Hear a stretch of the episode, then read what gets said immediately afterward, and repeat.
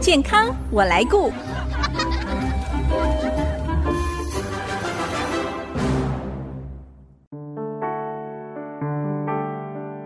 听众朋友，大家好，我是王淑荣，欢迎收听《健康我来顾》节目，一起关心你我的健康。女性在进入青春期，准备孕育下一代，会发现生理上开始有许多的变化，其中最明显的就是每个月的来经、月经的出现。很多人也会称它“好朋友”啊、“大姨妈”、“小红”等等的。虽然女性的经期可以帮助我们了解身体的健康状况，但是月经异常或是失调却是不。不少女性朋友的困扰。今天我们很高兴在母亲节前夕邀请到新竹市立马街儿童医院的妇产科医师黄彩明医师来跟大家聊一聊女性忠实的好朋友月经这个主题。我们先欢迎黄医师，黄医师您好，大家好，我是新竹马街黄彩明黄医师。黄医师，我们常看到一些卫教的宣传，也有医师会提醒我们说，妇女朋友生理期不顺是。身体发出的一个警讯，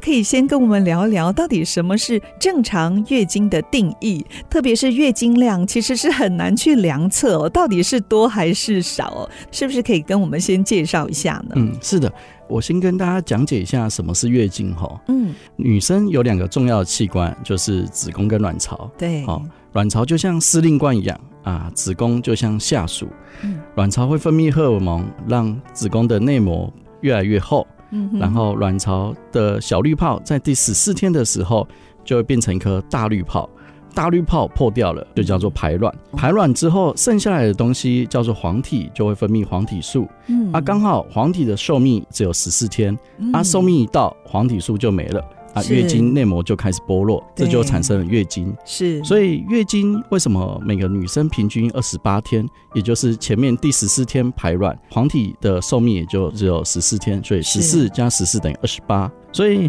卵巢跟子宫板就是息息相关的，尤其是这几年把月经视为另外一个生命真相来看待。对，月经的改变就像血压变高、心跳变快一样，或是发烧一样，非常的重要。对，所以妇女朋友一定要好好的注意我们月经的一个状况、来经的状况嗯哦。，那、刚刚主持人有提到说什么是正常的月经哈，基本上它有分三个层次，嗯，第一个就是周期，它的天数，对然后它的量。哦您刚才说二十八天，这是一般人，像我有听过有些人是四十天，甚至两个月一次的，也有可能，哎是不是的，基本上周期平均要二十八天啦，但是最少要几天才是正常，最多要几天嗯以内才是正常，基本上是二十八加减七天，所以是二十一到三十五天。哦，才是正常的这是正常。那如果太长或太短，都是属于异常的状况。哎，是的，如果哦太短哦，怕的是不正常出血，反而出血来的时候不一定是月经。太长的话，可能有多囊性卵哦巢、荷尔蒙不平衡，是，所以基本上如果小于二十一天，大于三十五天，基本上应该就要来就医做个检查才对。哦，所以这个也会影响到受孕，是不是？如果哎是当然育龄是妇女，当然是哦。哦，至于天数的部分是三到七天，嗯哼，啊，小于三天，我们怕的是它不是月经哦，可能是不正常出血对；大于七天，可能怕说，哎，有长肌瘤，嗯还是有长息肉，是造成天数过长，反而会有贫血的症状。像有些人他是四十天，或者是两个月，甚至是季经三个月才来一次，您会建议最好还是要请医师来做详细的检查。哎，是的，好，那除了来经的频率，还有经期的时间，还有什么应该要注意的呢？第三个层次就是量的部分哦哈，月经量呢，到底要怎么样来测量啊？因为它真的是相当的主观，因为对，一个女生一辈子不会看，不会跟别人做比较，不知道别人的量跟我的量谁嗯多说得谁也少是哦，只会看自己。对，而且哦很难测量啊。，对，是的，很哦难测量。虽然我们有医学上的评分标准啊，嗯打分数看说这是月经来的量啊、有几 CC，但是用在病人，病人不会拿棉条来去称重啊。对呀、对啊所以嗯这种哦，其实应该主观来判定就可以了。嗯，给听众一个 idea 哦，嗯如果每次月经来的时候都会感觉到头晕、会累，嗯可能代表说它的量过多了哦，可能就头晕会累，嗯对，哼嗯有可能有贫血的症状出现的。是，所以当会有每次月经来的时候会有点头晕、就确实应该要回来看一下。对，像有些人哇，经期一来，甚至连工作都不能做了，就觉得非常的虚弱，那有可能是量多的问题。哎、是的，嗯，这个是量多，有没有人是量很少啊？嗯量少的话，反而是担心它不是正常的月经。哦，您刚才说可能是不正常出血，如果哦只是一两天滴滴答答这样子哦，基本上也要担心哦。嗯，哦，小于三天哦，量很少哦，那可能是不正常的月经、不正常的出血，所以反而嗯要回来做一下检查，看一下是什么样的问题。是对于生育年龄的女性哦，最怕的就是您刚才提到的子宫异常出血，是不是也可以跟我们来谈一谈？您在临床上看到这异常出血的原因大概有哪些呢？基本上哦，育龄女性子宫异常出血。最需要排除的就是怀孕哦，对，早期怀孕、子宫外孕都会异常出血，是所以当有真的异常出血的时候，跟平常不一样，确实要提早回来门诊就医吼。嗯哼，其他的原因吼，包含功能的原因、荷尔蒙失调、哦哦，这个也会引起哦，会好哦，凝血功能的问题，可能嗯出生了之后啊，开始有出经，开始每次月经来量都很大嗯哦，那可能有先天的凝血功能的问题，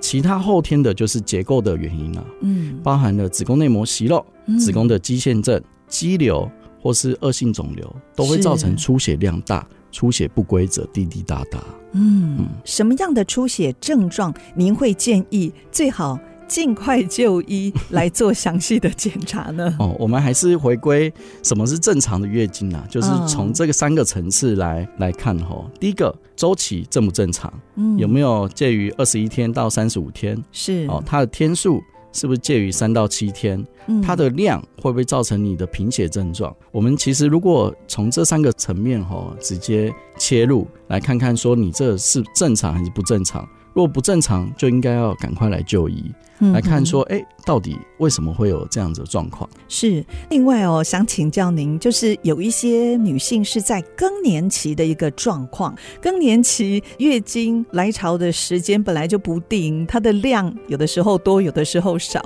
那这样子，我们要怎么判定她是在更年期期间的异常，或是生理上的确是有一些状况啊？嗯，确实，我们台湾的停经年龄是五十一岁嗯，哦，所以进入更年期的时候，就差不多可能四十出头岁到五十出头岁都有可能，哦，四十出头就有可能有可能会开始进入更年期更。年的前期对，哦更年期跟停经期不一样，嗯停经期是要满一年没有月经才叫做停经期一年没有月经，对哦，啊。至于在更年期后，更年期月经可能两个月来一次，有时候也会一个月来两次，嗯。所以基本上吼，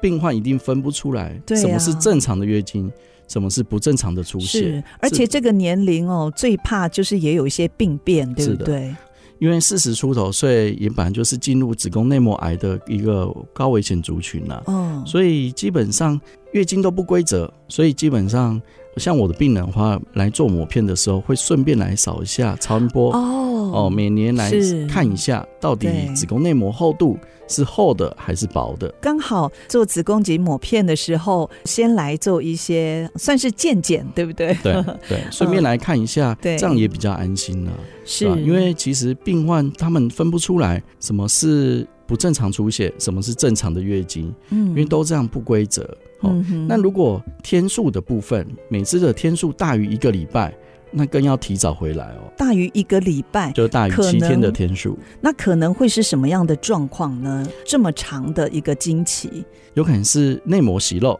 啊、嗯因为刚好四十出头岁，也可能是子宫内膜增生，嗯或是更后期的话，可能是子宫内膜癌。都有可能哦是，当然，在这个年纪，也常常会有一些妇科的疾病，包含肌瘤嗯哼，跟子宫肌腺症，都会嗯是造成出血大量，或是长，或是不规则。嗯，嗯像这个要做检查的话，是做阴道超音波吗？哎还是是的腹部超音波就可以了？嗯如果有性经验的话，嗯建议还是做阴道超音波，就看得比较清楚。对，看得比较清楚嗯，啊。如果没有性经验的话，就还是以腹部超音波为主。是，所以就刚好做子宫颈抹片的时候，可以一并来先做这些检查。嗯是您啊的会建议一年一次，是不是？哎，是的，如果是做抹片的话，可以顺便看一下嗯，是有没有什么问题这样子。嗯好，，我们妇女朋友还是要自己关注自己的身体健康哦。有的时候因为一忙就会忘记做这些非常基本又很重要的检查。那建议大家可以用生日这个月份哦，就每一年固定在生日这个月份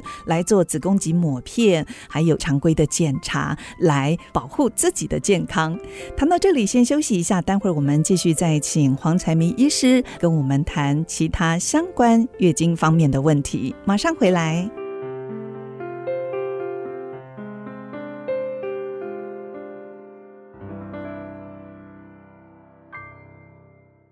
我在乎我能够我来改变。With I see miracle comes again。I see 九七五。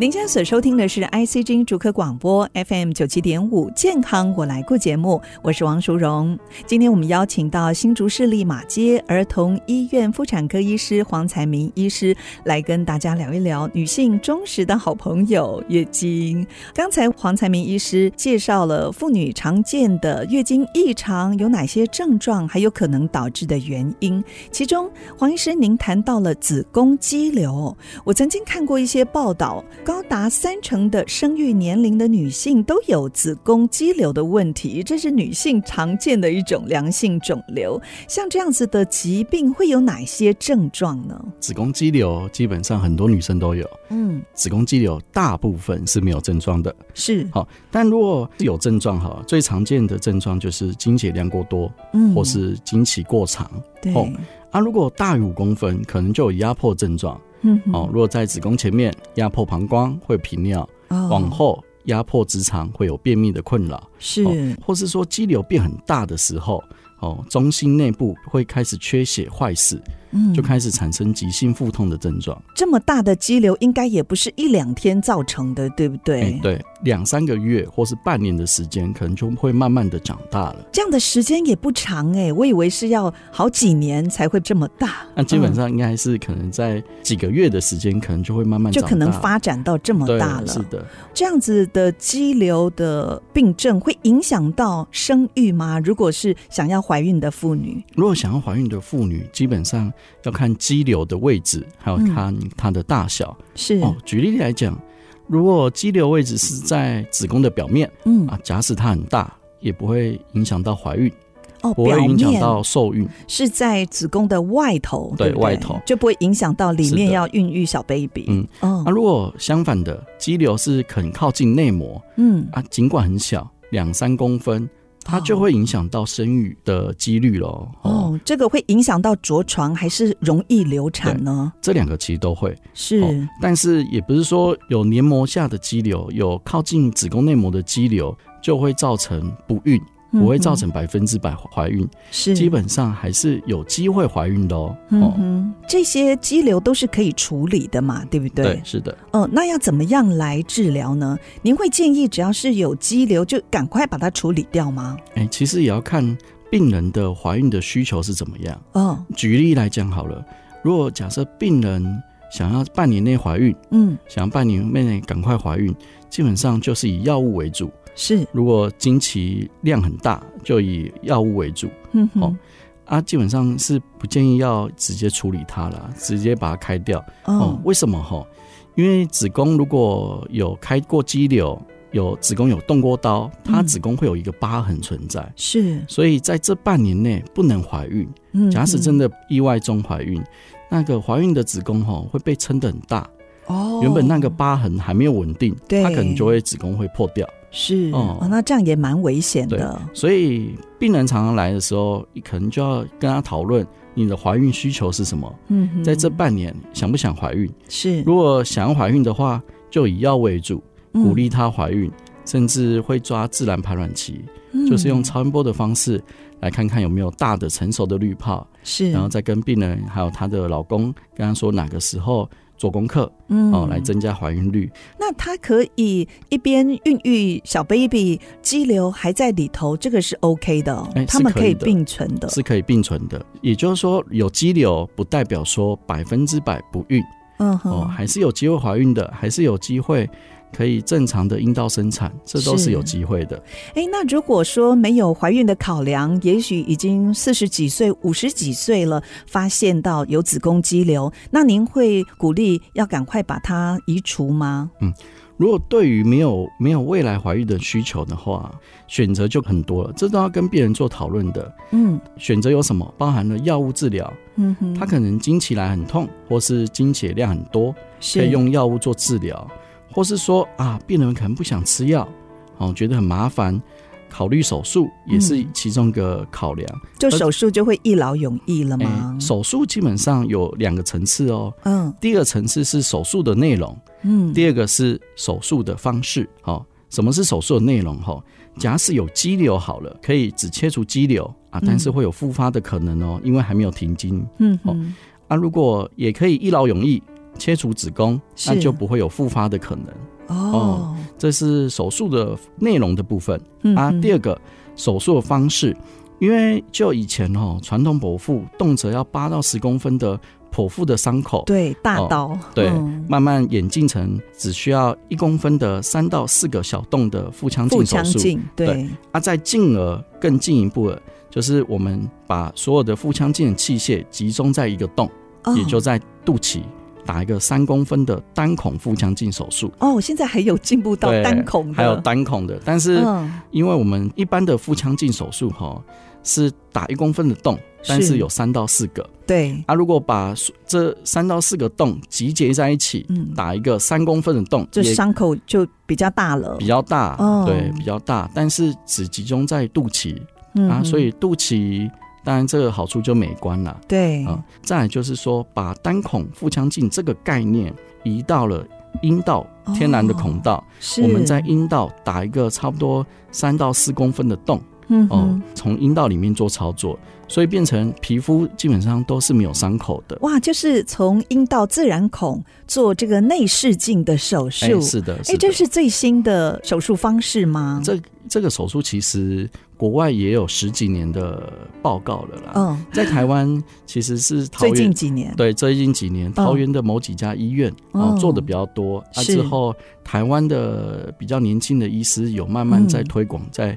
开这种手术。所以您也开始投入用哎这对个阴道自然孔的内视镜，嗯，是的，嗯哼因为阴道部分哈、阴道它的痛觉很少。嗯，哦，痛觉的神经很少，是所以基本上跟一般的腹腔镜比起来，疼痛会差非常的多。嗯，哦这个阴道自然孔内视镜应该也是一个住院的手术，对不是的对？嗯住几天呢？哎，看你开刀的内容是什么。嗯，哦如果你是拿卵巢肿瘤，那可能嗯就是住个三天两夜，是，第一天住院，第二天才开刀，嗯哼，术后十二点半之前，十二点之前出院了。哦那、，如果是子宫切除，住四天三夜；嗯哼啊，如果肌瘤切除也是四天三夜。哦，所以肌瘤切除也可以用这样的手术哦。是的，哦，这个算是一个微创手术哦，嗯也算是微创的一种。其实从腹腔镜打三个洞开始之后的手术，这种都叫做微创的啦。嗯，哦，嗯、就像之前有接过一个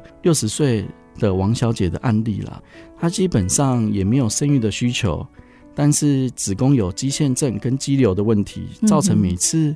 月经来的时候量都很大是哦，大到需要跑急诊，哇跑急诊很日严输重血。啊，对，啊刚好她也有阴道生产过，嗯，所以我就跟他讨论说，哎、我们要不要使用阴道自然孔道来把整个子宫把它取下来？是哦，当然有取下来之后会有一个阴道伤口，阴道伤口恢复时间差不多一到两个月嗯，哦。阴道伤口恢复了之后也就没有月经，但是它要嗯保留卵巢，所以它也不会有没有荷尔蒙的状况，是，所以也不会有停经的症状。嗯啊嗯。阴道伤口一到两个月恢复好了，也可以性行为，就嗯跟一般人一样。是对，。所以就避免用腹腔镜手术。让腹部有多了几个伤口哦 对，，没错没错。像这种自然孔从阴道来做的微创手术，它适合治疗哪一些妇科的疾病呢？是不是有一些限制？基本上它的妇科疾病只局限于良性的疾病。是目前国外报告对于恶性的肿瘤或是子宫内膜癌、嗯子宫颈癌、都不建议使用自然孔道来做手术。是哦基本上包含的良性疾病包含子宫肌腺症、肌瘤。或是很明确的看起来是良性的卵巢肿瘤，嗯，像巧克力囊肿对，哦这巧克力种的囊肿或是畸胎瘤，那很多都很适合从自然孔道来做手术。嗯嗯那是每一个妇女都合适吗？像没有结婚、还没有性行为的，这个应该不合适吗哎，？没错哦，有几个不合适的女性是不建议做自然孔道手术的哈、嗯包含了没有性经验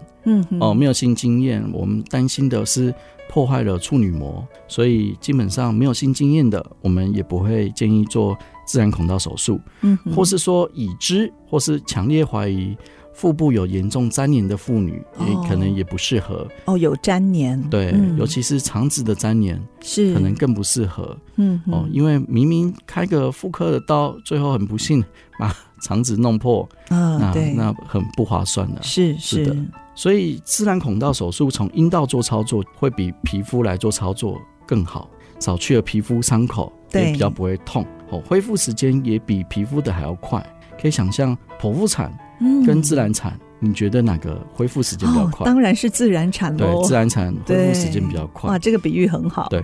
今天非常谢谢新竹市立马街儿童医院妇产科黄才明医师来跟我们介绍这个自然孔道的微创手术，在治疗某些妇科方面的疾病，透过这种小伤口缩短住院的天数，最重要是术后不留疤痕。这样的微创手术哦，真的也是我们现代妇女的一大福音。非常谢谢黄医师来跟我们分享这么宝贵的资讯，谢谢黄医师。哎，谢谢。